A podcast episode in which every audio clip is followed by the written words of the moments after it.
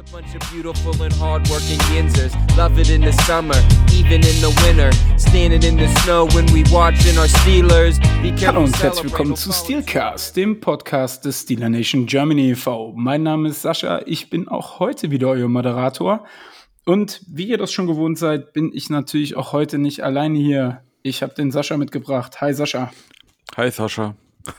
Wird nie alt, oder? Nee, Der Joke wird nie alt, auf gar keinen Fall.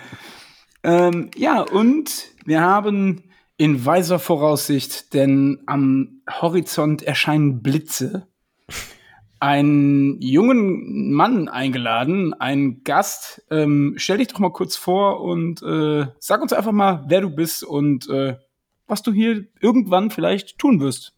Ja, hi, ich bin der Finn. Ich bin, ähm, ich führe die Twitter-Seite Chargers Germany und ich bin heute eingeladen, weil, wie ihr alle wisst, am Sonntagnacht steht das Spiel Steelers gegen Chargers an und wir werden das Spiel noch äh, gut in die Tiefe previewen zusammen und einfach mal schauen, wo die Stärken und Schwächen der jeweiligen Teams stehen und gucken, wie das Spiel am Ende laufen wird.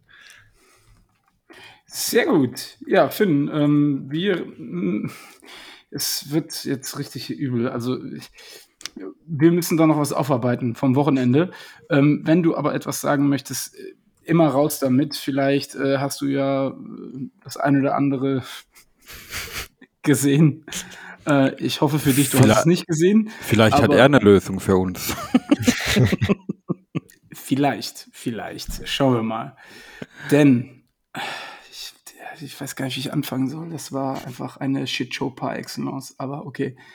Am Sonntag trafen die Pittsburgh Steelers zu Hause auf die noch sieglosen Detroit Lions. Das einzig Positive, was wir dazu sagen können, ist, die Lions sind immer noch sieglos. Aber sie haben auch nicht verloren. Sascha, ich weiß nicht, ich, ich, was soll man dazu noch sagen? Das Ver also, verwirr doch die Zuhörer nicht so. es war ein wie, wie kann das sein, dass man nicht gewinnt, aber auch nicht verliert? Gibt es das im Football überhaupt? Ja, Ja, viele haben leider. viele haben's ähm, am Sonntag wohl das erste Mal gesehen, so auch Najee Harris, der war ja anscheinend bereit, noch eine Overtime zu spielen, ähm, bis er dann gesagt bekommen hat, nein, das Spiel ist jetzt zu Ende, 16-16 Tie und äh, ja, vorbei. Ja. Äh, ich meine, ich bin da ein bisschen bei ihm. Für mich gehört ein Unentschieden zum Football einfach nicht dazu. Kann jeder seine eigene Meinung zu haben, aber ich finde, ein Unentschieden hat beim Football immer noch so einen faden Beigeschmack hinterher. Ich finde das nicht schön. Aber so ist die NFL und ja, beide Teams wollten wohl irgendwie nicht gewinnen. So hat es den Eindruck gemacht. Das trifft's ganz gut, aber lass es uns mal äh, chronologisch aufarbeiten, beziehungsweise lass uns mal, lass uns mal damit anfangen. Jared Goff, Mhm. der hatte ja wahrscheinlich was an der Hüfte oder keine Ahnung. Auf jeden Fall hat er ja nicht so viel geworfen. Und Die Chargers sind uns ziemlich, ziemlich krass die Bude eingelaufen. Woran hat's gelegen? Ja, im ersten Moment konnte ich mir das auch gar nicht erklären, weil ähm, grundsätzlich sind wir eigentlich nicht so schlecht gegen den Lauf. Es hat aber schon vereinzelt Spiele gegeben, wo wir Probleme hatten die Saison. Aber dass man so über uns drüber gerannt ist, habe ich auch noch nicht erlebt, diese Saison. Und dann fängt man natürlich an zu hinterfragen, warum ist das so und guckt sich vielleicht ein, zwei Dinge genauer an. Und dann kann man zum einen sagen, ja, die Steelers haben sehr viele schlechte Tackles dabei gehabt oder auch vermisste Tackles, ja. Aber die Lions kamen ja aus der Bye-Week und haben sich wohl einen sehr, sehr guten Plan zurechtgelegt. Und ja, ich weiß nicht, soll ich ein bisschen in die Tiefe gehen, was ich gesehen habe, was mein Eindruck war, oder gehen wir einfach davon aus, unsere Defense ist schlecht. Lass uns ruhig mal ein bisschen in die Tiefe gehen, weil ich glaube, das haben sich viele Leute gefragt, was da los ist. Und wenn wir da ein bisschen Licht ins Dunkel bringen können, ist das vielleicht gar nicht so verkehrt. Okay, also ich versuch's mal, weil äh, nur mit Reden ohne Bildmaterial ist es natürlich nicht ganz so einfach rüberzubringen, welchen Eindruck man hatte. aber ich versuche es mal zu, zu erklären. Ähm, die Chargers haben in ihrer Offense sehr, äh, die Chargers sage ich, Entschuldigung, die kommen erst noch. Die, die Lions haben sehr, sehr viel in einem 13er Personal gespielt. Das muss man das bisschen erklären, was diese Zahlen bedeuten. Das sind meistens äh, die Aufteilung von Running Backs und Passempfänger auf dem Spielfeld. Bedeutet, sie haben einen Running Back auf dem Feld gehabt und dafür drei, ja, meistens sind es drei Tight Ends. In dem Fall war es immer ein zusätzlicher Tackle, der in dem Moment ja auch äh, Passempfänger sein darf und zwei Tight Ends. Und die haben das halt meistens so gespielt, dass äh, auf der Seite von dem zusätzlichen Tackle auch ein Tight End stand. Der zweite Tight End auf der anderen Seite oder als Fullback aufgestellt. Und die Steelers lieben das natürlich, ähm, ihre Gaps zuzumachen und haben halt versucht, diese, diese einseitige Stärke der O-Line so auszugleichen, dass sie ihre Defensive Line in die Richtung des doppelten Tight Ends geswitcht haben. Das hat man sehr oft gesehen, dass Cam Hayward zum Beispiel oft recht außen gestanden ist. Äh, der Nose Tackle ist dann nicht mehr über dem Sender, sondern auf der Seite und so rutscht jeder ein bisschen nach. Und dann kam das Problem für die Steelers. Meistens gab es dann irgendeine Motion, dass der Tight End, der als Fullback war, mit auf die Linie kam oder gar der zusätzliche Tackle auf die andere Seite gewechselt ist. Und es hat äh, bei den Steelers in der Defense sehr, sehr viel Verwirrung gesorgt. Und das kann man dann nur mit guter Kommunikation lösen. Und da sind vor allem zwei Probleme aufgetaucht. Äh, zum einen haben halt die Lions auf einer Seite der O-Line zwei zusätzliche Spieler gehabt. Dadurch erzeugt man natürlich mehr Gaps auf der Seite, durch die man rennen könnte mit dem Laufspiel. Und die Steelers äh, spielen halt gern so gegen das Laufspiel, dass sie diese Gaps mit Spielern besetzen. Wenn dann aber mehr Gaps da sind, wie Verteidiger gegenüberstehen, dann hast du halt in dem Fall ein grundsätzliches Problem. Und das war meistens so. Das heißt, man spricht da in der Fachsprache auch ein bisschen von, man war outgegappt. Also man konnte gar nicht alle Löcher, durch die der Running Back kommen kann, füllen. Noch dazu war dann, äh, dass zusätzlich kurz vorher jemand in Motion war und der dann auch noch durch die Seite kam.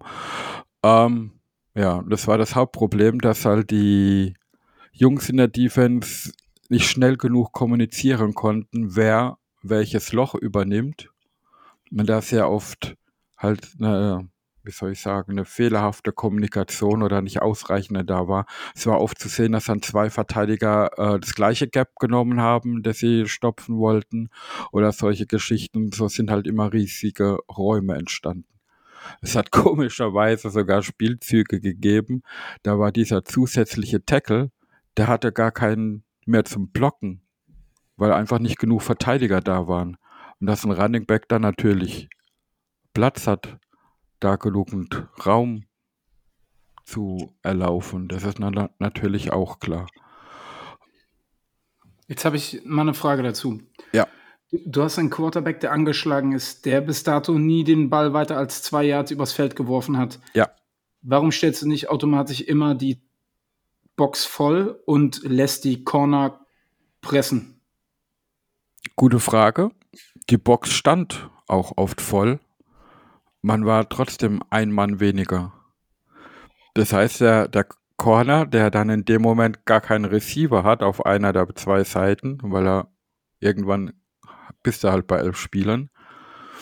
Ähm, der darf ja auch nicht nach innen in die Box, weil du immer noch ein Outside-Containment haben musst. Und das war dann aber auch oft ein Problem, gerade ein Problem von Sutton zum Beispiel, dass der sich dann, weil viele Läufe durch die Mitte gingen, ähm, oft dazu verleiten ließ, seinen eigentlichen Job, die Outside zu decken, dann aufgegeben hat, zu früh nach innen gegangen ist und dann war die Outside frei. Aber du musst ja allein schon ein Übergewicht daher haben, dass, äh, also von Goff geht keine Gefahr aus, dass der dich mit den Beinen irgendwie schlägt. Und Richtig. wenn, dann, dann schraubst du sie ihm ab. Also wenn da ein TJ reinfliegt, dann ist rum. Ja. Gerade weil er ja auch wirklich schon angeschlagen war. Das hat man ja gesehen. Ja. Der hat, glaube ich, bis, bis Mitte drittes Quarter elf Pässe, äh, Quatsch, elf Yards erworfen, vier von neun Pässe. Da war ja nichts, da, da kam ja de facto nichts. Man wusste ja, was kommt. Ja. Und dann hast du elf gegen elf, klar, keine Frage. Aber du hast einen, den du nicht decken brauchst, weil der wird nicht. Und wenn der zwei Yards läuft, ja, okay, dann lass ihn zwei Yards laufen. Aber der ist halt auch nicht gerade der mobilste Quarterback. Oder ich habe einen anderen Jared Goff gesehen, keine Ahnung.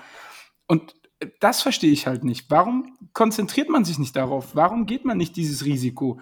Später, klar, hat es dann geklappt mit den Pässen, aber sie haben auch den Run komplett wieder gestoppt. Da, war ja, da ging ja dann wieder gar nichts mehr. Ich verstehe das manchmal nicht. Das ist so dieses, klar, ein Spiel wird in den Trenches gewonnen, etc., müssen wir nicht drüber diskutieren. Und da musst du dann aber auch bereit sein, das Ding dann zuzustellen und auch wirklich zuzumachen. Ja, die, hm, wie soll ich das jetzt sagen? Die Steelers mögen es, aus ihrer Standard-Defense-Formation zu spielen und sich dann dem Gegner bei Bedarf anzupassen. Und so wie die Lions das gespielt haben, waren das die Steelers nicht gewohnt. Und allein durch Kommunikation dann zu adjusten untereinander, da mussten ja nicht nur im, im Regelfall tun die einzelnen Position, Position Groups untereinander kommunizieren, wer was macht. Und hier war aber äh, halt das Bedürfnis da, dass auch D-Liner mit Linebackern und Safeties miteinander kommunizieren, dass man sich da anpassen kann. Und das hat halt einfach Zeit gebraucht. Man hätte es sich einfacher machen können und einen zusätzlichen Lineman auf Kosten von einem Safety oder so äh, reinzubringen. Aber das wollte man wohl nicht. Und was ich dann aber auch stellenweise, da gebe ich ja recht, ähm, nicht verstehe, die spielen eben in so einem 13er Personal und wir haben dann stellenweise trotzdem mit zwei tiefen Safeties gespielt. Und das ist halt das, was das Problem erzeugt hat. Und, Und da, wenn ich da ganz kurz eingreifen darf, das war ja bei dem Touchdown-Lauf, wo sich der Running Back verletzt hat, war das ja eklatant zu sehen. Du siehst Genau. die beiden Safeties, ich glaube, es waren 22 Jahre Touchdown-Run Ja. und du siehst die beiden Safeties, die eine tiefe Zone spielen, outside the numbers, also die stehen ja quasi, äh, gefühlt haben die äh, ganz außen gestanden. Also Ja. da war ja in der Mitte ein Loch. Äh, er konnte so ja zwischen, ja, konnte ja Genau. zwischendurch durch. Und das war genau auch der Spielzug, wo ich meine, dieser zusätzliche Tackle, den die Lions immer aufgestellt haben, war die 67. Und wenn man sich diesen Spielzug nochmal anguckt, durch das Loch, wo der Running Back geht, da steht die 67 drin, so mit breite Beine, breite Arme und weiß gar nicht, wen er blocken soll, weil kein Defender mehr da ist. Und das hat er halt genutzt. Die zwei tiefen Safeties waren outside und er sprinte durch die Mitte, Touchdown. Und wenn man das halt sieht in den, ähm, ich hab's, hab's mir mal äh, notiert, in den ersten drei Quartern haben die Lions 16 Mal einen Spielzug gemacht mit diesem 13er Personal und haben in diesen 16 Spielzügen 175 Rushing Yards erlaufen. Das muss man sich mal auf der Zunge zergehen lassen, wie brutal das ist. Im dritten Quarter und Overtime haben sie dann noch sechsmal dieses 13er Personal gespielt für einen Raumgewinn von minus sechs Yards insgesamt. Also sieht man ja, das Adjusten hat stattgefunden, war aber halt deutlich zu spät. Und wenn, Und- wenn, wir, wenn wir mal ehrlich sind, es hätte ja trotzdem gereicht, wenn man nicht so blöd gewesen wäre. Ich meine, ich weiß auch nicht, ob es das in der NFL-Geschichte schon mal gab, dass man in der Overtime zwei Turnovers hat und trotzdem nicht verliert. Fand ich auch schon sehr krass. Dazu kommen wir gleich. Ich würde gern auf einen Punkt eingehen, den du gerade gesagt hast, und zwar, man hat adjusted, aber viel zu spät.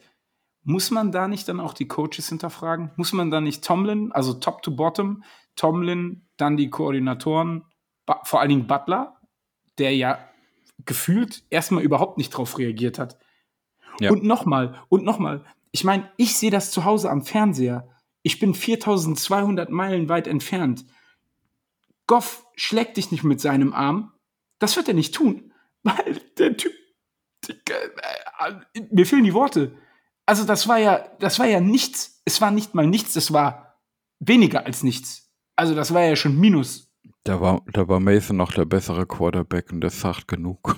Vor, richtig, da war der der bessere Quarterback und der hat die Dinger immer in den zweiten Stock geworfen. Ja. Ne? Also, ähm, und da verstehe ich nicht. Leute, ihr seht was, ihr seht vor euren Augen, was passiert. Ihr seht, dass der Typ im Medic Medical Tent war und er kann euch definitiv mit seinem Arm nicht schlagen. Ja. Selbst in der Overtime, als sie öfter geworfen haben, konnte er mit dem Arm die Steelers nicht schlagen. Die hatten Glück, dass Sutton den Ball nicht gefangen hat in der einen Situation, weil er ihn relativ spät sieht. So. Sorry, aber da muss doch ein Coach wie Tomlin, ein defensive-minded Coach, das wirft man, wirft man ihm ja auch oft vor, dass er zu defensive-minded Ja. ist. Aber der muss doch dann in der Situation derjenige sein, der sagt, Keith, pass mal auf, wir werden hier gerade komplett auseinandergeflattert. Lass dir jetzt was einfallen. Oder soll ich das Ding hier übernehmen? Oder einfach mal sagen, don't blink. Manchmal, das ist ja so dieser Standardsatz, aber Ja. da ist oftmals äh, mit den Augen geklimpert worden, wenn ich das am Sonntag nochmal Revue passieren lasse. Vor allem, wenn es ums Tackling ging. Ich gebe dir ja recht. Ich meine, das, was ich jetzt aufgezählt habe, das waren halt diese, diese Schemes, diese Alignments, wo jeder einzelne Spieler hat, diese Verantwortlichkeiten, jeder für sein Ding zu sein. Und wie wir schon so oft gesagt haben, da muss nur ein Spieler sein Ding nicht machen und der ganze Spielzug geht in die Hose. Aber das war ja nur der Anfang vom Ganzen. Das von dir angesprochene schlechte Tackling kam ja noch hinzu. Ähm, wenn ich mir einen Devin Bush ansehe, wie viel Potenzial dieser Spieler eigentlich hat und wie schlecht der gegen den Lauf verteidigt hat in diesem Spiel. Ähm, er muss eigentlich äh, in den Gap schießen, um, um, um den, gegen den Lauf zu spielen. Nein, er geht drei, vier Schritte zurück und wartet ab, was vor ihm passiert und entscheidet sich dann noch in die falsche Richtung zu laufen. Und es war fünf, sechs Mal zu sehen. Da wird es mir richtig übel. Und er hat da seinen Kollegen in der Mitte, Schobert, ziemlich im Stich gelassen, dass der auch noch schlecht aussah. Weil wenn du natürlich das ganze Spiel dem Running Back nur hinterherrennen kannst oder musst, dann hast du halt auch sehr oft schlechte Winkel zum Tackeln. Soll keine Entschuldigung sein, aber so hat sie halt eins zum anderen geführt und es war halt äh, ja fürs ganze Defense-Team äh, schlecht. Auf der anderen Seite aber auch ein Kompliment an die Lions, was sie da aufs Feld gezaubert haben. Naja, also mit Komplimenten für die Lions möchte ich mich mal zurückhalten, weil was mir auch aufgefallen ist, ist, dass das schlechte Tackling vor allen Dingen auch damit zu tun hatte, dass jetzt jeder meint, er wäre der neue TJ Watt und könnte den Ball immer und immer und immer und immer und immer und immer und immer und immer wieder dem Ballträger aus der Hand boxen. Wenn ich noch einen sehe, der mit der Faust wie Superman auf seinen Gegenspieler zugeflogen kommt, aber vergisst, den festzuhalten, fliege ich höchstpersönlich nach Pittsburgh und mach selber. Gut, Deal mache ich mit, aber ja, ich, ich verstehe es auch nicht. Also gerade, ich, ich sag's mal so, wenn, wenn ein Running Back vom Gegner durch die Front 7 durch ist, dann hast du nur noch deine Defensive Backs, um ihn aufzuhalten. Und die haben in der Regel ein Problem, ein Running Back eins zu eins gut tackeln zu können. Aber ich muss dann trotzdem versuchen, ihn zu stoppen und nicht nur den Ball wegzunehmen. Das, da, da bin ich voll bei dir. Und ich meine, mein Coach früher hatte immer so einen schönen Spruch, kein Running Back der Welt kann ohne Beine laufen. Aber man versucht die halt immer nur am Oberkörper zu hitten, dass sie umfallen. Aber wenn der halt 50 Kilo mehr drauf hat, dann ist das halt schwer. Da muss ein Tackle kommen und kein Hit. Und das sieht man in der NFL bei Defensive Backs halt immer mehr, dass sie eher auf einen Hit aussehen wie auf einen richtigen, sauberen Tackle. Und das vermisse ich manchmal, ja. Okay, dann kommen wir mal zu der Hiobsbotschaft, die uns dann in der Nacht von Samstag auf Sonntag noch ereilt hat. Ja. Ben Roethlisberger auf der Covid-Liste. Und es braucht mir keiner mehr kommen mit bencht Ben, lasst Mason Rudolph spielen, lasst den Busfahrer spielen oder sonst irgendjemanden spielen. Äh, sorry, aber das war von der Offense noch ein größerer Offenbarungseid als das, was wir bis jetzt unter Ben gesehen haben. Und es fängt bei Mason Rudolph an und hört auf bei Deontay Johnson und Pat Fryermuth, wobei letzterer mir tatsächlich leid tut, dass ihm ausgerechnet der Ball aus den Händen ploppt ähm, in der Overtime mit dem Fumble. Ja. Aber es war, also es war ja eine grottenschlechte Leistung. Das war ja, das war ja auch wieder nichts. Ich meine, man, man hat gesehen, Mason Rudolph bringt nicht das, was man von einem Starting Quarterback in der NFL erwartet. Ähm, er ist aber auch kein Rookie mehr, hat schon seine Einsätze gehabt, hat schon Spiele gestartet.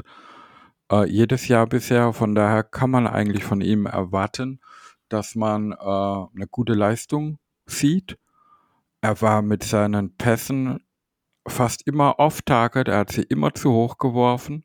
Er hat fast nur solche, ja, wie sag ich da, solche Lobpässe, so Bogenlampen geworfen, selbst auf kurze Distanzen, dass der Verteidiger immer schön Zeit hatte, sich zu platzieren.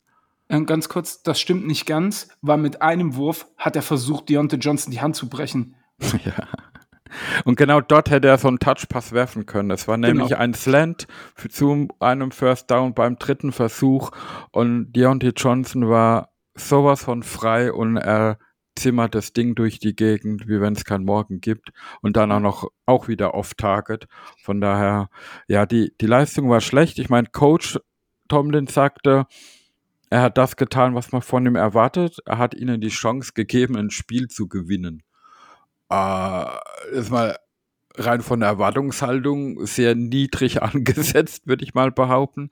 Aber natürlich, so kennen wir unseren Coach auch, er wird ihn nie unter den Bus werfen, weil er genau weiß, er ist ein, zwei Spiele in die Zukunft vielleicht noch auf ihn angewiesen. Man, man muss dazu natürlich auch sagen, er ist auch alleine gelassen worden dann nachher in der Overtime. Ne? Also dass der Johnson Fumble, den finde ich persönlich noch schlimmer als den Fryermuth Fumble, obwohl Fryermuth ja acht Sekunden vor Schluss das Ding weggefummelt hat. Ähm, passiert. Ich hatte aber auch das Gefühl, dass die Connection, die Ben zum Beispiel zu Fryermuth aufgebaut hat, bei ähm, Mason gar nicht so zum Tragen kam. Ja. Und was mich dann auch gewundert hat, war, ähm, die Connection zu Washington war ja echt richtig gut. Muss ja. man ja sagen, im ersten Drive hat man gesehen, das funktioniert richtig gut, aber das hat ja im Spiel danach überhaupt nicht mehr stattgefunden. Ja, also hat, gar nicht mehr. Es war im ersten Drive-Top mit Washington, er hat ja auch dann einen Touchdown gefangen, vorher war schon ein schöner Pass. Ähm, Ray Ray McLeod war der Leading Receiver und das sagt schon genug aus. Aber natürlich kann man sich auch fragen, warum. Ich meine, klar, Mason Rudolph kriegt unter der Woche auch immer wieder First-Team-Raps, aber er spielt halt vor allem im Second-Team. Und das hat man gesehen, glaube ich, gerade die Pässe auf Deontay Johnson, da wirft Ben ganz andere Dinge hin und ist ein ganz anderes Vertrauen in den Receiver da, wie Mason Rudolph hier hatte. Und das, das kann man dann ja auf beide, auf den Werfenden und auf den Fangenden beziehen. Wenn die Connection da halt nicht passt, dann sind manchmal nur Kleinigkeiten. Wir wie ein Schritt, wie er sich anders bewegt, wie man es erwartet oder so, aber es hat halt einfach nicht hingehauen.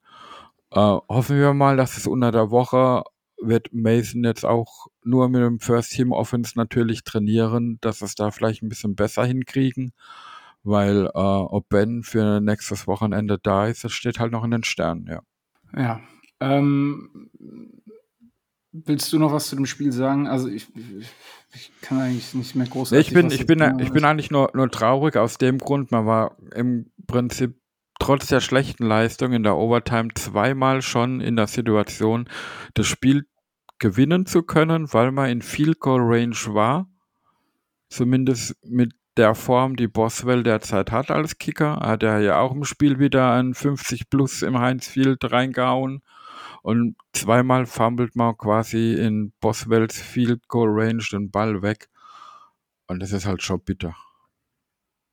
Ich meine, wie gesagt, ist glaube ich traurig genug, dass man in der Overtime zwei Turnovers haben kann und das Spiel nicht verliert. Das ist schon strange. Ah, ich, ich würde gerne noch eins dazu sagen. Nicht nur die Defense war scheiße, nicht nur die Offense war scheiße, die Special Teams waren genauso scheiße. Also die, alle drei Mannschaftsteile, alle drei Phasen im Spiel waren einfach Müll. Ja. Also, man, man, lässt, man lässt tiefe Returns zu und im Gegenzug kann man selbst keine generieren. Ja. Und so oft wie in dem Spiel gepantet wurde, ja. äh, sollte man doch irgendwann mal auch ein Special Team Play hinkriegen, ja. Definitiv. So, dann kommen wir mal zu unseren Rubriken. Und wir fangen an mit dem Gameball. Und Sascha, viel Spaß dabei, jemanden zu finden, dem du den Gameball gibst. Ja, nö, es ist für mich ganz einfach. Ja, ist für mich Chris Boswell. Weil der ist die Konstanz in Person, ähm, was man dann vor ein paar Jahren noch nicht gedacht hätte, dass er fast mehr über 50 Yard Field Goals in Highfield trifft wie, wie kürzere. Das ist schon krass. Und äh, mein Co-Game Ball wird Najee Harris bekommen, weil natürlich hat er nicht, sag ich mal, die Performance, die das Spiel entscheidet, aber der Junge reißt sich echt in jedem Spiel die Seele aus dem Leib, um zu performen und das muss man einfach auch honorieren. Und er hat ja trotzdem über 100 Yards erlaufen, auch wenn es nicht zum Erfolg dann beigetragen hat. Okay, und äh, von mir kriegt den Gameboy Najee.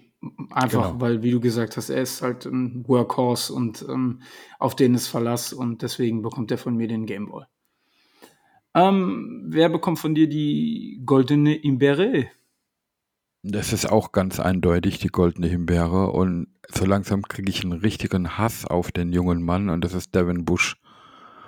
Äh, ich weiß nicht, wo das Problem liegt, ob einfach die lange Pause letztes Jahr ihm so viel schadet. Ähm, er liest das Spiel nicht gut, oft sogar richtig falsch, trifft falsche Entscheidungen, hab manchmal das Gefühl, er geht tackeln aus dem Weg und das kannst du als Inside Linebacker halt einfach nicht bringen. Und da sollte irgendwas passieren. Okay, von mir kriegt die goldene Himbeere ähm, die ganze Mannschaft außer Chris Boswell und Najee Harris. okay. Fertig. Und also, wenn ich die goldene Himbeere noch an den Busfahrer geben könnte, würde ich das auch tun. Weil der hat mit Sicherheit auch was damit zu tun. Fertig. Okay. Okay, also hast du einen ganzen Himbeerstrauch heute. So ist es, so ist es. Dann Gut. kommen wir mal zum Injury Report, denn vieles hat natürlich auch damit zu tun gehabt, dass wir den ein oder anderen Verletzten in Game hatten. Ja. Und zwar der prominenteste Name leider und das auch mal wieder ist TJ Watt. Knie ja. und Hüfte. Und ich sag's mal so, wenn der gegen die Chargers ausfällt, sehe ich schon schwarz, weil ähm, der Pass Rush signifikant, signifikant, ich möchte es, würde es auch buchstabieren, wenn ich es buchstabieren könnte, aber ich habe nur Fachabi, tut mir leid. Ähm, äh, es war ein Graus auch in dem Spiel. Dann fällt dir der Starting Quarterback, ach Quarterback, Cornerback aus, Joe Hayden mit Footsprain. Kevin Dodson, der Left Guard Ankle. Also ist, glaube ich, auch ein High Ankle Sprain, wenn ich nicht falsch informiert bin. Dann ähm, steht Minka Fitzpatrick auf der Covid-Liste. Dein Starting Safety. Big Ben steht auch noch auf der Covid-Liste und Chase Claypool hat immer noch eine Zehenverletzung. Sascha, was sagst du dazu? Ja, da steht dann gefühlt eine 1B-Mannschaft auf dem Feld, wenn man die ganzen Namen sieht. Ähm, bei Minka sagt man, der hat keine Chance, aus dem Covid-Protokoll zu kommen bis zum Wochenende, wird, also wird er definitiv fehlen.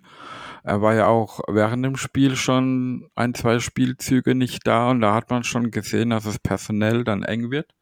Vor allem sollte Joe Hayden auch ausfalle, nicht unbedingt wegen der Leistung, sondern einfach nur, weil das Personal dann irgendwann knapp wird. Ähm, bei allen anderen Spielern, die du genannt hast, Claypool, Hayden, Dodson, muss man sehen, wie sie die Woche trainieren können. Also da kann man noch gar keine Prognose stellen. Bei TJ muss man das halt auch sehen, nur für TJ werden sie immer die Tür offen lassen und wenn nur ein 50% TJ Watt spielen kann, werden sie ihn spielen lassen. Und bei Big Ben heißt es halt nur, er hat eine Chance fürs Wochenende. Wenn er muss, zwei negative Tests vorweisen genau, kann. Ähm, er muss erstmal symptomfrei werden und dann zwei negative Tests hinterher schieben. Das ist allein von den Tagen her schon eng.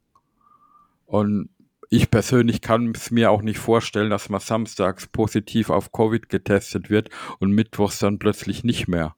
Also ich weiß nicht genau, wie der Krankheitsverlauf ist, also ich kann mir es aber nicht vorstellen. Ja, Chase Claypool habe ich heute noch gelesen, soll wohl morgen wieder mittrainieren. Ja. Also ähm, da bin ich dann auch mal gespannt. Dann kommen wir mal zu den Besonderheiten unter der Woche. Quarterback James Morgan ist aufs Practice Squad gerutscht. Äh, Besonderheit da, der war mal ein Viertrunden-Pick und zwar im 2020er Jets Draft. Gibt es eine Möglichkeit, dass wir den irgendwann mal sehen, Sascha? Nein, das bezweifle ich. Ich denke, dass er einfach als Trainingsquarterback mich dazugeholt worden ist, weil ähm, Mason Rudolph trainiert nur mit dem First Team.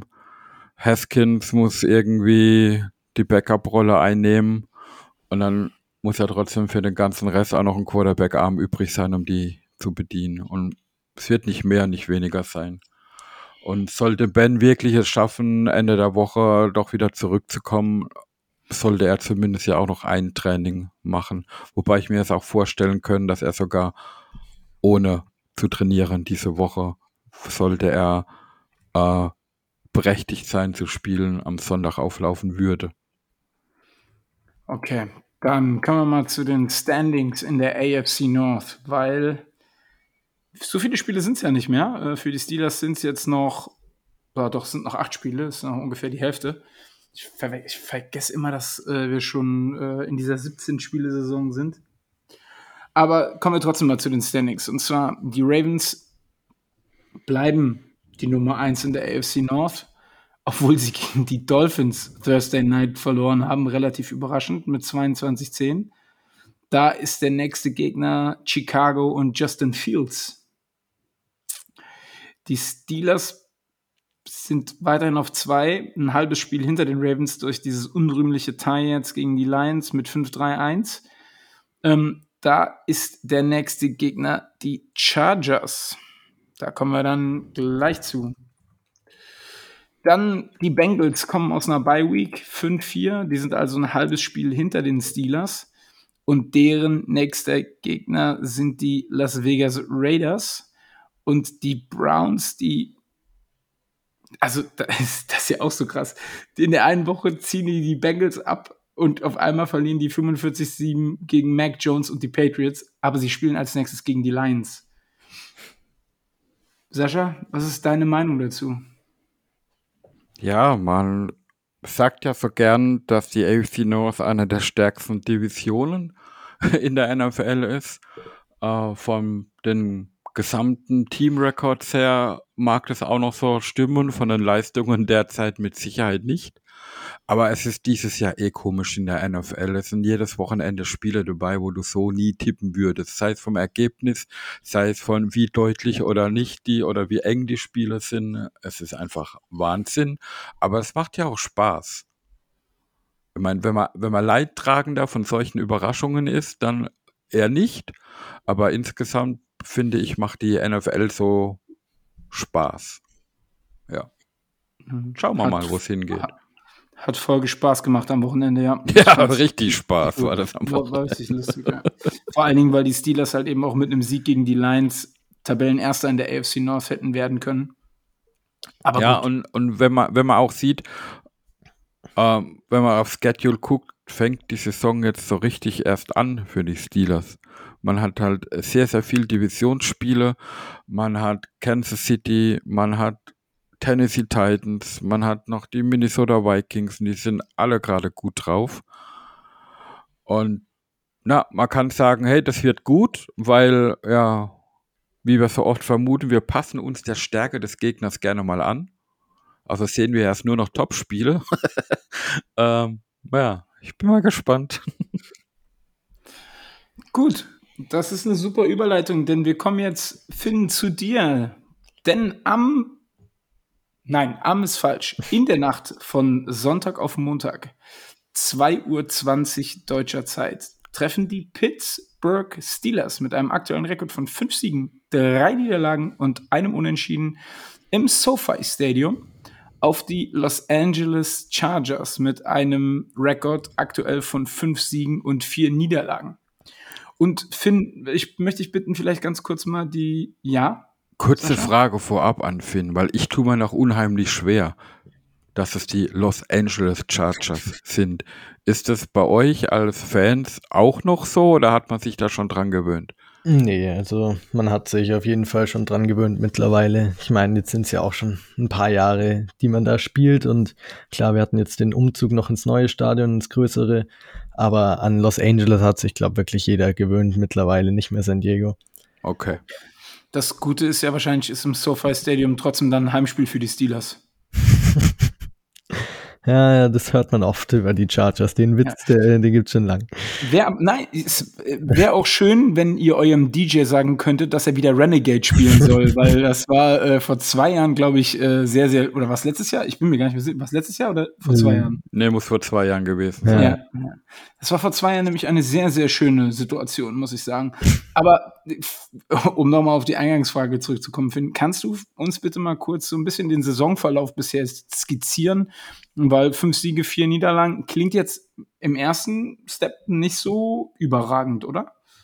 Ja, klar. Also jetzt in den letzten Spielen hat die Form von Chargers wirklich stark abgenommen. Also man ist mit 4 und 1 in die Saison gestartet und war wirklich richtig gut, hat richtig gute Teams besiegt mit den Chiefs und mit Cleveland auch und gegen die Raiders. Die waren zu dem Zeitpunkt auch noch ungeschlagen, als man sie besiegt hat. Aber dann seit dem Ravens-Spiel, was euch ja wahrscheinlich auch interessiert hat, so als euer Division Rival, seitdem man da die Klatsche gekriegt hat äh, in Woche 6, ging es wirklich ein bisschen bergab. Da hat man erstmal dann seine Bye-Week gehabt und hat gehofft, dass man dann mit dem vermeintlich leichteren Spielplanern wieder gut reinkommt. Aber hat dann gegen die Patriots verloren und dann gegen die Eagles einen knappen Sieg nur gehabt und jetzt letztes Wochenende wirklich einen auch sehr frustrierenden Niederlage gegen die Vikings gehabt, nachdem man zweimal beim letzten Drive die Vikings bei Third and 18 und Third and 20 hatte und konnte sie trotzdem nicht stoppen, um den Ball zurückzubekommen. Also derzeit ist wirklich die Offense stockt ein bisschen und es ist einfach alles nicht mehr so flüssig, wie es am Anfang der Saison war. Woran liegt das? Was, woran machst du das fest? Ja, also in der Offense sieht man es sehr deutlich. Also wo die Gründe genau liegen, das wird bei Chargers-Fans auch stark diskutiert. Viele beschuldigen den Offensive Coordinator Joe Lombardi. Andere beschuldigen die Receiver, die auf jeden Fall auch einen großen Anteil haben, weil die immens viele Drops haben derzeit. Und Justin Herbert gilt sicherlich auch ein kleines bisschen die Schuld, obwohl er trotzdem noch ziemlich gut spielt. Aber man kann es wirklich nicht so genau ausmachen, wieso die Offense jetzt nicht mehr so gut läuft. Aber am Anfang der Saison, ich weiß nicht, gegen Cleveland kann man sich vielleicht dran erinnern, das war das Spiel, in dem wir 47 Punkte gescored haben. Davon sind wir auf jeden Fall weit entfernt mittlerweile und spielen jetzt zur Zeit halt wirklich in der Offense nicht sonderlich gut und äh, executen einfach nicht mehr so, wie wir es am Anfang der Saison gemacht haben. Ähm, okay. Ähm, wenn, wenn ich aufs Papier gucke bei den Chargers, sieht man halt da vor allem Keenan Allen auf Receiver, man hat Eckler auf Running Back, man hat einen Tight End Cook und dazu einen der besseren jungen Quarterbacks mit Justin Herbert. Ähm, eigentlich erwartet man da ja eine, ein Offensivfeuerwerk. Ich meine, es soll uns entgegenkommen, wenn es gerade nicht so läuft, wenn die Maschine dann nicht so rollt. Aber rein von den Namen her sind es auch respektierte Spieler bei Nicht-Chargers-Fans, äh, um das mal so auszudrücken. Also ist man da dann doch überrascht, dass es eher an der Offense hängt? Ja, schon. Also, wie du es auch ansprichst, also auf dem Papier, die Spiele hat man und man hat es ja auch am Anfang der Saison gezeigt, dass man das Potenzial hat, dass ein Justin Herbert spielen kann wie einer der besten Quarterbacks in der Liga und die Receiver auch äh, viele Plays machen können. Man hat ja wirklich die Playmaker, so mit Austin Eckler, Keenan Allen, Mike Williams. Da, daran sollte es eigentlich nicht liegen, aber man kriegt es einfach trotzdem nicht richtig hin. Man ähm, was meiner Meinung nach auf jeden Fall auch ein Problem ist, ist, dass man zu wenige äh, tiefe Pässe mal sich äh, schematisch rausfiltert sozusagen, dass man da seine Receiver auch in Szene setzen kann. Ähm, dass einfach auch das Playcalling nicht optimal auf Justin Herbert abgestimmt ist. Da das nicht seine Stärken sind nicht zwingend, dass er den kurzen Pass drei, vier Yards weit wirft. Und man hat auch nicht die Receiver dafür, die dann viele Yards after Catch machen, sondern man hat eher Receiver, die in der Mitte des Feldes so 20, 25 Jahre von der Line of Scrimmage die Plays machen können, auf jeden Fall mit Mike Williams und Keenan Allen. Und da setzt man sie zu wenigen Szene und ähm, kriegt sie einfach nicht frei geschemt auch, sondern versucht es zu erzwingen, dass der Receiver den Corner One-on-One schlägt, obwohl man es auch vielleicht besser hinkriegen kann. Da, ich sag mal so, da musst du dir bei den Steelers keine Sorgen machen, weil äh, im One-on-One schlagen lassen sind die Steelers äh, Cornerbacks echt richtig gut. ja, das, das klingt ja nicht schlecht. Ich muss auch sagen, so gerade mit den Verletzungen jetzt so von Minka Fitzpatrick und Joe Hayden, da sieht die Secondary der Steelers auch nicht super gut aus als Matchup gegen die Chargers Receiver. Das, also, das, ist, das ist noch untertrieben. ja, ich wollte, jetzt nicht, so. ich wollte jetzt nicht unhöflich sein, hier die Steelers so fertig zu machen. Aber ja, die, die, die Wahrheit darf man ja sagen. Also ja. ja nicht. Und deswegen hoffe ich ja, dass äh, zumindest Hayden äh, fit wird, ähm, weil er ist halt bei uns Leistung hin oder her, ist halt eine Bank auf Outside Corner und fällt er auch noch weg, dann muss man wieder irgendwie rotieren. Und wenn ich äh, gerade gegen Chicago dran denke, wie der Mollet tief gespielt hat, Outside, dann wird mir es ganz übel. Äh, von daher, ja, schauen wir mal. Ja. ja, also da können die Chargers müssen auf jeden Fall da den Vorteil sehen, dass man den Vorteil hat gegen die Secondary von den Steelers und dass man da auch dann die Playmaker in Szene setzen kann und wird. Also hoffe ich zumindest mal. Aber ähm, kommen wir mal zurück zu eurem Quarterback, Justin Herbert. Hat man da im zweiten Jahr nicht eigentlich eher eine Steigerung erwartet? Ist das nicht eher ein Schritt zurück, was man so jetzt die letzten Wochen auch gesehen hat? Ja, also wie gesagt, auch schon am Anfang der Season sah es ja auch so aus, als hätte er die Steigerung gemacht und wäre dann MVP-Kandidat, dass er so spielt. Und jetzt über die letzten Wochen hinweg, seit dem Ravens-Spiel eigentlich, hat es einfach stark abgenommen. Und man hat trotzdem wieder, also gegen die Eagles letzte Woche, da wurde er sogar AFC Offensive Player of the Week. Also es ist schon immer wieder da. Aber es ist einfach nicht so konstant da. Und ich, es liegt nicht vollkommen an ihm. Er spielt guten äh, Football und wirft auch präzise Pässe. Aber letzte Woche jetzt gegen die Vikings zum Beispiel hat Mike Williams dann einen Touchdown gedroppt, einfach was halt von auch so einem Playmaker wie Mike Williams nicht sein kann.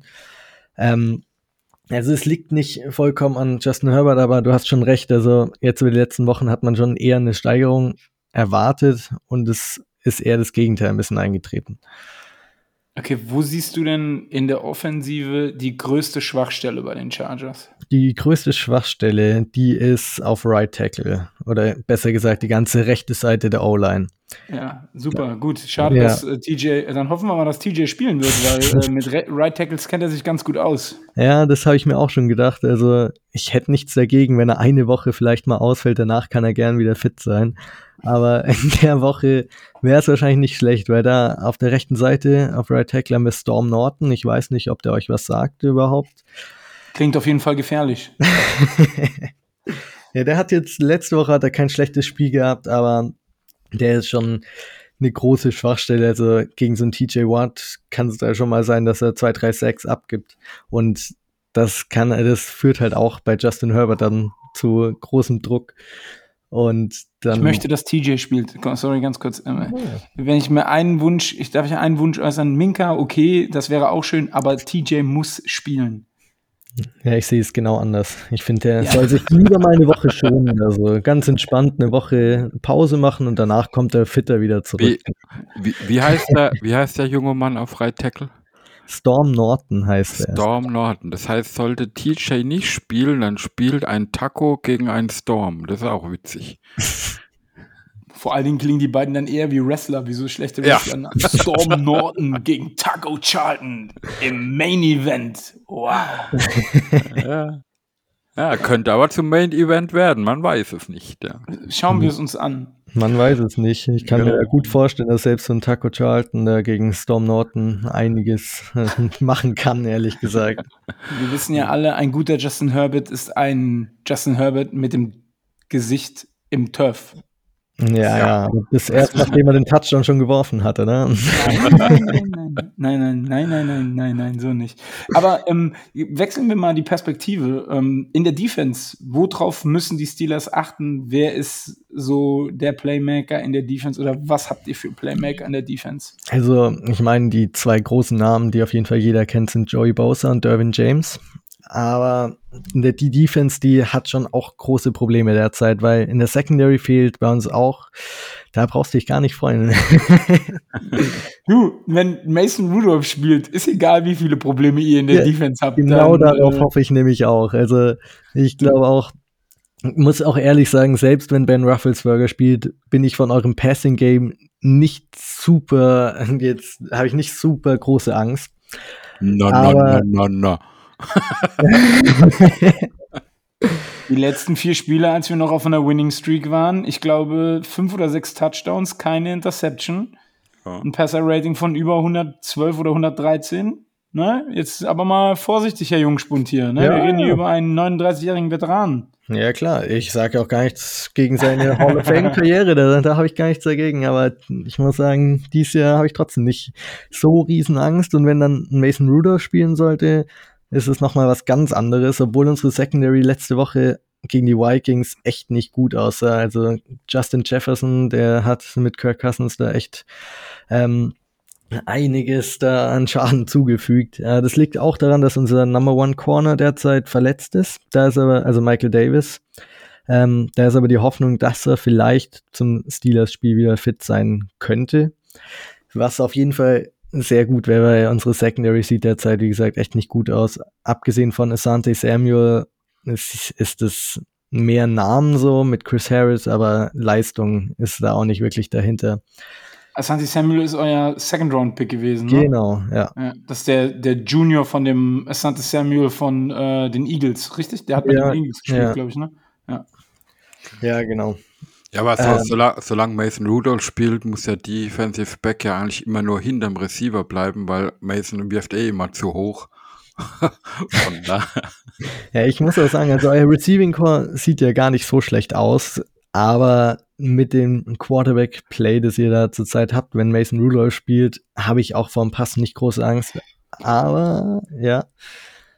Äh, nee, nee, mach ruhig weiter. Ich führe meine Frage gleich aus. Ja, gerne. Ähm, was ich nämlich noch sagen wollte, ist, dass das eigentlich euch teilweise sogar vielleicht in die Karten spielt, wenn ihr nämlich nur auf den Run vertrauen müsst. Das hilft gegen die Chargers sehr stark, weil unsere Run-Defense, die ist wirklich alles andere als gut. Die, da, da kannst du dich zurecht freuen. Also jetzt gegen die Vikings haben sie ganz gut gespielt, aber alle Wochen eigentlich davor, das ist sehr, sehr unangenehm anzuschauen, weil jeder Running Back hat ein großes Spiel gegen die Chargers, das kann man ganz so einfach sagen.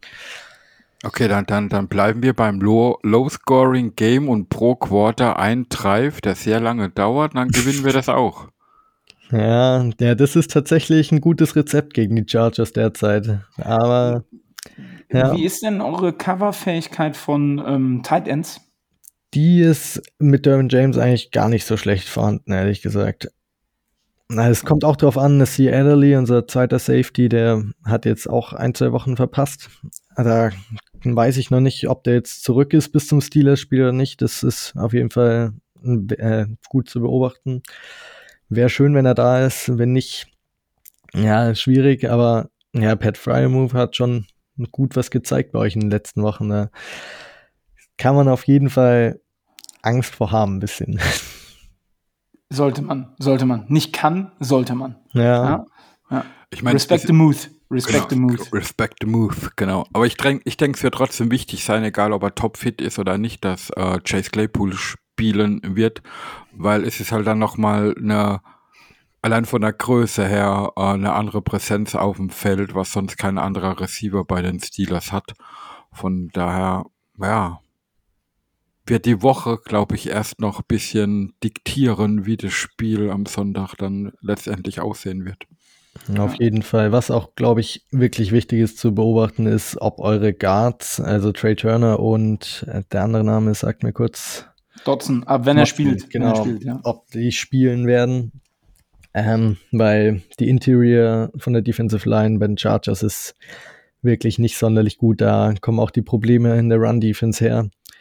Und von daher hätte ich nichts dagegen, wenn die beiden auch sich vielleicht noch mal eine Woche schonen würden, lieber. Es, es hört sich schon wieder zu gut an und da machen wir keine, Ja. haben wir keine gute Erfahrung mit.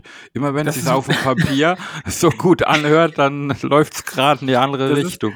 Das ist tatsächlich so. Jeder Experte vom gegnerischen Team, den wir eingeladen haben, der hat uns gesagt, ja, wir sind richtig schlecht gegen den Run. Macht uns nicht so viel Hoffnung immer. Genau, ist echt so. Ist Ja, echt ich so. hoffe, das ist die Woche wieder so. Hätte ich nichts dagegen, wenn wir gegen euch eine gute Run-Defense stellen würden, dann wäre das schon ganz nice eigentlich. Ja, Finn, das war dann auch hiermit heute dein letzter Auftritt in diesem Steelcast. äh, sorry, tut mir dann auch gar nicht leid. Ich habe übrigens immer noch ein Trauma zu bewältigen, äh, was, das, was die Chargers betrifft, aber das geht zurück auf das Jahr 2018. Sagen Ach, wir das an der Stelle. Das, das war schön eine Erinnerung. Mhm. Das war auch ein Sunday Night. Nee, das war Monday Night, glaube ich. nee, es war Sunday Night. Ja. Sunday Night auch? Ja. Ah, Ja. ja. Das war Wir- der 6. Dezember. Wir waren da live vor Ort. Echt? Ja, Ah. Mhm. das war bitter. Da, ich kann euch beruhigen, Justin Jackson, der damals im letzten Viertel gut abgegangen ist, der ist fraglich, ob er spielt dieses Wochenende. Ach, schade, das ist blöd. Ach Mensch, das ist ja schade. Ach, Aber wer das- weiß, vielleicht spielt er ja wieder. Das hätte ich mir ja wirklich gewünscht, dass der spielt jetzt am Wochenende. Das wäre ja, ja ich würde es mir also auch wünschen. ein Traum. Ein Traum wäre es. Ähm, ja, äh, wie gut ist denn Joe Bosa im Moment drauf? Ist er gut drauf, Joe Bosa? Joe Bosa ist auf jeden Fall gut drauf. Das Problem ist eher, dass die drumherum nicht so gut drauf sind und der jedes Mal bei jedem Play eigentlich gedoubled oder triple-teamed wird. Aber wenn er seine One-on-Ones kriegt, dann macht er auf jeden Fall gut Damage, aber kommt nicht so oft vor, leider, weil, wie gesagt, die, der andere Edge-Rusher und der Rest der D-Line sind einfach nicht das, was man sich erhofft, ehrlich gesagt. Okay. Aber es klingt ja irgendwie, weiß ich nicht, Ja. wenn wir nicht so viele Verletzte hätten, wäre es ja wirklich, also wäre ja wär ein Traummatch. Ja, das ist halt das. Problem. Wir wissen ja noch gar nicht, wer alles bei uns spielt. Aber an, an, eine Frage habe ich da noch. Und zwar, ich bin eigentlich so ein, ein heimlicher Fan von äh, Austin Eckler. Mhm. Weil wenn ich, wenn ich so Zusamm Zusammenfassungen der Spiele sehe, fällt er mir halt immer als ein Spieler auf, der auch so ein Charakter ist, wo nie aufgibt, immer für den letzten Zentimeter fightet. Aber ähm, als Running Back fällt er mir dann, dann doch öfters auf als Passempfänger wie als reiner Running Back. Ist das ein richtiger Eindruck oder muss man auch als laufender Running Back vor Eckler Respekt haben? Also, man muss auf jeden Fall in beiden Wegen vor Austin Eckler Respekt haben. Sobald der den Ball in die Hand kriegt, ist er auf jeden Fall sehr elektrisch und kann einige an Yards holen, auch nachdem er schon getackelt wird. Aber ähm, der, der Eindruck, den du hast, der ist auf jeden Fall nicht falsch. Also durchs Passing Game ist er auch wirklich enorm stark. Aber durch einen Run kann er auch ordentliche Yards und vor allem Yards auf der Contact holen. Also bei Austin Eckler muss man auf jeden Fall immer aufpassen. Er ist elektrisch, hat er gesagt. Ja, Wegen ja. Chargers. Genau. Chargers. Natürlich. Heieieiei, Halali. Gut.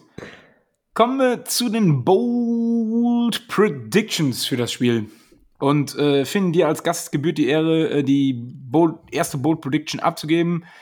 Was ist deine Bold Prediction für das Spiel Pittsburgh Steelers at Los Angeles Chargers? Ja, sehr gerne. Also ich glaube, ich bleibe bei der Bold Prediction bei Justin Herbert relativ einfach, dass er gegen die Secondary, die wirklich angeschlagen ist und wenn auch noch TJ Watt ausfällt, dass er dann auch Zeit in der Pocket hat, dass er über 400 Yards werfen wird und auch mindestens drei Touchdowns, würde ich sagen. Bitter, wenn man so ein Spiel mit so einer Quarterback-Leistung dann trotzdem verliert, ne? Ja, klar. Also, meinst du wissen Rudolph, oder was? Also, dann, äh, Sascha, wie ist deine Bold Prediction zum Spiel? Ähm, die passt eigentlich zu dem, was Finn uns so berichtet hat, weil ich sage, Najee Harris durchbricht die 150 Rushing Yards, nicht Total Yards, und wird drei Touchdowns machen. Das, okay, also das heißt, kurz zusammengefasst, eure Offense macht insgesamt 150 Yards oder? Ja, 100, 168. Ah, ja, also noch 18 Jetzt. Passing Yards, okay. das haut hin. Jetzt versucht er hier aber auf den letzten Meter nochmal lustig zu werden. Ne? Jetzt versucht ja, er es hier. Aber ist, ist aber kein Problem, weil meine Bold Prediction sieht nämlich wie folgt aus. Sollte TJ Watt nicht spielen, wird mhm. Taco Charlton drei Sacks in dem Spiel einfahren gegen Stormen Norman. Ja, da bin ich mal gespannt. Da bin ich mal, bei TJ Watt würde ich sie sofort abkaufen. ich hätte schon diese Glocke im Hintergrund für den Main Event. Dong. Ja. Geil. This Main Event is scheduled for one fall. Aber okay, das ist jetzt ein anderer äh, ja. Sport. Ähm, gut, dann kommen wir zu den Ergebnistipps. Und Finn, auch hier als Gast gebührt dir die Ehre, den Steelers den, den sechsten Sieg in dieser Saison zu prognostizieren. Ja klar, vielleicht eher das zweite Teil, oder? Das hätte ja. ich fast mal ein Bier ausgespuckt, Entschuldigung. Er will, er will tatsächlich nicht mehr wiederkommen. Er will tatsächlich nicht mehr wiederkommen. Solange die Chargers den Sieg mitnehmen, dann. dann ja, jetzt, jetzt, jetzt mal ganz ehrlich in die Runde gefragt, weil ich finde das unmöglich. Findet ihr ein Unentschieden im Football sexy? Nee. Sexy nicht, aber ich finde es nicht so schlimm, dass es es gibt, ehrlich gesagt. Weil ich finde, wenn es nach 10 Minuten Overtime, ich meine, es muss ja echt viel passieren, dass man zweimal in Field Goal Range fummelt zum Beispiel, dann hat man auch den Sieg nicht verdient und wenn die anderen auch nicht schaffen zu scoren, dann hat er arbeitet daran, nicht wiederzukommen, ne? Er, er arbeitet wirklich gerade hart, da, er arbeitet wirklich gerade hart daran, ja. Ja, aber ich finde, ich finde zum Beispiel noch hört, dann erst recht, dann wollt ihr ja. mich jetzt mal einladen. Aber macht euch keine Sorgen, dadurch, dass die Chargers nicht Erster werden in der Division, werden wir die nächstes Jahr auch nicht wieder spielen. Aha. Und ihr werdet Erster, oder wie? Mit Mason Rudolph als Quarterback. Entspann dich, entspann dich, entspann dich. Entspann Shots are fired. Uh. Ja, okay. Also jetzt zu meinem, zu meinem ja. Tipp. Also jetzt wollte mich, Hau ihn raus, jetzt bin ich neugierig. Jetzt wollte er mich noch weniger einladen wahrscheinlich. Also mit deinen drei Najee Harris Touch Touchdowns kann es bei meinem Tipp gar nichts werden, weil ich glaube, die Steelers machen nur 16 Punkte, so wie gegen die Lions. Ähm, und die Chargers werden 27 Punkte scoren. Und wie gesagt, drei Justin Herbert Touchdowns. Und dann läuft es schon. Okay, dann, Sascha, dein Ergebnistipp. Ich sag was ganz Untypisches, was diese Saison noch gar nicht vorgekommen ist. Steelers 32, Chargers 28. Oh. Also meinst du jetzt wegen den 30 plus 30 Ja, wir Punkten, haben noch keine 30 Punkte diese Saison produziert. Okay. Und die holt ja. ihr jetzt mit Mason Rudolph gegen uns. Heißt ja nicht, dass Mason Rudolph spielen wird. Ah, okay. Der also große Retter Big Ben wird zurückkommen. er, wird er, wird samstags aktiviert und Sonntagnacht den Chargers zeigen, was ein alter Mann noch kann. Nee, um, im Spaß, aber ich fände cool. also, ich sag mal so. Du Stand heute, so. okay. Stand heute ist mein Ergebnistipp 31, 21 Chargers. Ja, das, das kann ich komplett nachvollziehen. Weil ich kann mit den ganzen Verletzten, mit der Injury-Liste und mit den Aussichten auch im Quarterback-Spiel bin ich doch zu pessimistisch, dass ich nicht glaube, dass uns drei Taco Charlton Sex reichen werden, um das Spiel zu gewinnen. Ja, bleib, bleiben wir mal dabei. Du bist halt dann nicht der Pessimist, sondern eher der Realist und ich bin der Träumer. Aber auch Träumer gewinnen manchmal. Aber das ist auch okay. Aber die Steelers halt nicht gegen uns. ist, hast, ist, du, weiß nicht, hast du, hast, ich höre gerade so, ich höre so komische Geräusche gerade. Ich kann es mir nicht ja. erklären. Kannst du ihn nicht einfach muten zwischendrin? Einfach so das Mikro ausmachen, dass er denkt, wenn er was Lustiges sagen will, dann äh, redet er einfach da in sein Kinderzimmer rein? Ich weiß nicht, nee. was ist das? Noch viel besser, ich schneide es einfach raus. So. Aber das ah. schneidest ja nicht du. Aber egal, lassen wir das an der Stelle einfach mal. Aber ich glaube, es wird ein sehr lustiges Spiel und ich glaube auch, ähm, all jokes aside, es war eine sehr, sehr angenehme Folge mit dir, Finn. Ähm, vielen Dank dafür. Ähm, und sollten die Steelers ja. gegen die Chargers nochmal spielen in den nächsten vier Jahren, was ja durchaus definitiv vorkommen wird, ja. ähm, dann melden wir uns nochmal bei dir. Sehr gerne. Mir hat es auch viel Spaß gemacht mit euch. Sehr gut, das freut mich. Ich meine, ich mein, der Punkt ist ja auch der, nach, nach dem letzten Sonntag, und ich weiß, so eine Unentschieden fühlt sich immer an wie eine Niederlage. Ich will einfach mal wieder ein Spiel genießen können. Mit gutem Football auf beiden Seiten. Und wenn sie dann verlieren sollten, dann ist es halt so. Aber so eine Grütze wie im Sonntag will ich nicht nochmal sehen. Ich sag's dir ganz ehrlich, du bist Steelers-Fan. Mit gemütlich Football gucken ist diese Saison Essig. Ja, ist ja gut. Nehmen wir meine Hoffnung. Ja. Aber das, das, das Lustige daran ist ja tatsächlich, die Steelers können es diese Saison ja dann doch nochmal auf einen 8-8-Rekord schaffen. Ja, also, 8, 8, wenn man die dann, 1, hm, genau, ja. wenn man die 1 quasi hinten, also, Ja. aber ab. Mysteriös, genau. Ja, ja. Okay, dann bleibt mir nichts anderes übrig, als zu sagen, vielen Dank, dass äh, ihr heute auch wieder zugehört habt. Vielen Dank, Finn, dass du da warst. Sehr gerne. Joint uns im Discord-Server, joint uns im e.V. Ähm, Wir sind gerade auf einer guten Pace und in eine gute Richtung, die 150 Mitglieder zu knacken. Folgt uns auf Twitter, Instagram, Facebook, da sind wir überall vertreten. Wir haben auch eine eigene Internetseite und zwar www.pittsburghsteelers.de, kein Bindestrich, einfach so durchschreiben, mit einer extra Mitglieder, ähm, mit einem extra Mitglieder-Login, wo es Merch zu kaufen gibt, wo das Spiel der Woche ähm, bereitgestellt wird. Was ist das Spiel der Woche? Ein Spiel der Woche. Ja, das Spiel der Woche hört sich so an, wie es so ein Highlight-Spiel ist. Aber es ist ja was viel Besseres. Es, Es ist, ist ein, ein- Spiel, was du auf Laserdisc aus der auf. Vergangenheit importiert hast in die Gegenwart und auf VHS-Kassette war das, glaube ich, noch. Äh, Finn, weißt du, was eine VHS-Kassette ist? Ja, klar. Ah, okay, Entschuldigung. Sorry. Entschuldigung, Entschuldigung. Mein Fehler. Ähm, also Sascha ist ja schon ähm, äh, ein wenig älter, sagt man. Ne? Äh, der hat noch VHS-Kassetten zu Hause, ähm, die ihm amerikanische Soldaten als kleines Kind anstatt Schokolade zugesteckt haben, hat er VHS-Kassetten gekriegt, wo äh, Pittsburgh Steelers-Spiele drauf sind. Und das ist das Spiel der Woche dann in dem Mitgliederbereich. Nein, Quatsch, Sascha. Äh, All jokes aside, äh, Sascha, äh, klär die Jungs nochmal auf. Was ist das Spiel der Woche?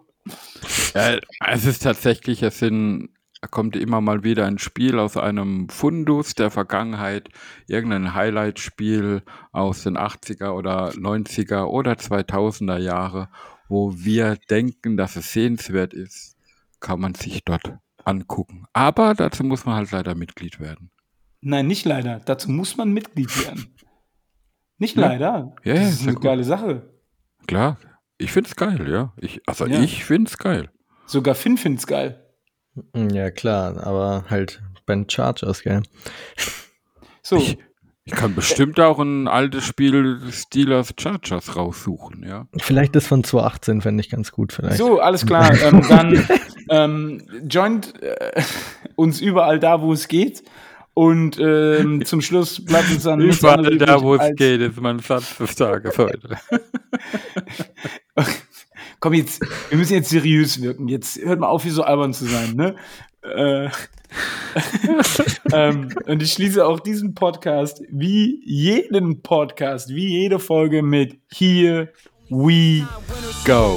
Repeat, yeah, the city is schools, a city with class. Long before our foundries, we were making our glass. Don't mess with us, so curtain. Put your flat on your back. You can visit other cities, but none will surpass. Yeah.